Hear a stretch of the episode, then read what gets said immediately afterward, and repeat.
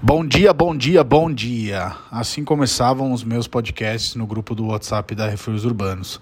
Por lá que começou a surgir essa ideia de fazer podcasts, uma ideia que estava guardada numa gaveta e que com o início da quarentena foi é, revigorada, digamos assim. E aí, como sempre, é, nos adaptando àquela que era a realidade daquele momento, iniciamos esse novo projeto que teve aí muitíssimos convidados e muitíssimos papos super bacanas. Confesso para vocês que para mim foi uma terapia poder estabelecer essas conexões, conexões que provavelmente no momento de mais correria é, seriam difíceis de, de, de, serem feitas, enfim, não no número que a gente chegou, provavelmente, onde em pouco menos de dois meses a gente gravou é, 100 podcasts, que eu acho que é um número super interessante. E aí a, a, a, ligação, né, como, como conexão.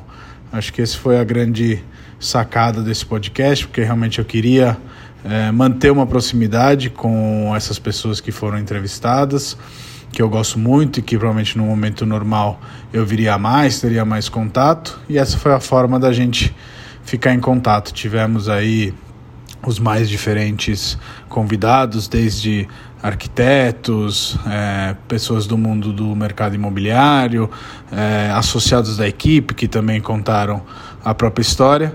E aí chegamos agora ao fim dessa primeira temporada, uma temporada aí que realmente foi muito bacana, que me deu a possibilidade aí de explorar temas que eu adoro e que eu sei que a maioria dos nossos ouvintes curte também.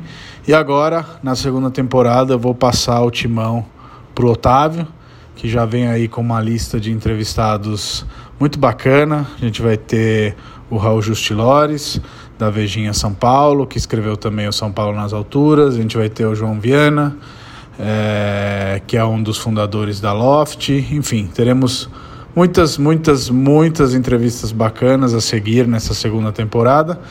E é por isso que eu quero desejar vida longa a esse podcast, mas também vida longa às ligações que nos deixam mais próximos das pessoas. A gente sabe que o WhatsApp é maravilhoso, e-mail também, todas as redes sociais, mas vez ou outra faz uma ligação que com certeza você vai ficar mais próximo das pessoas que você gosta e que você ama.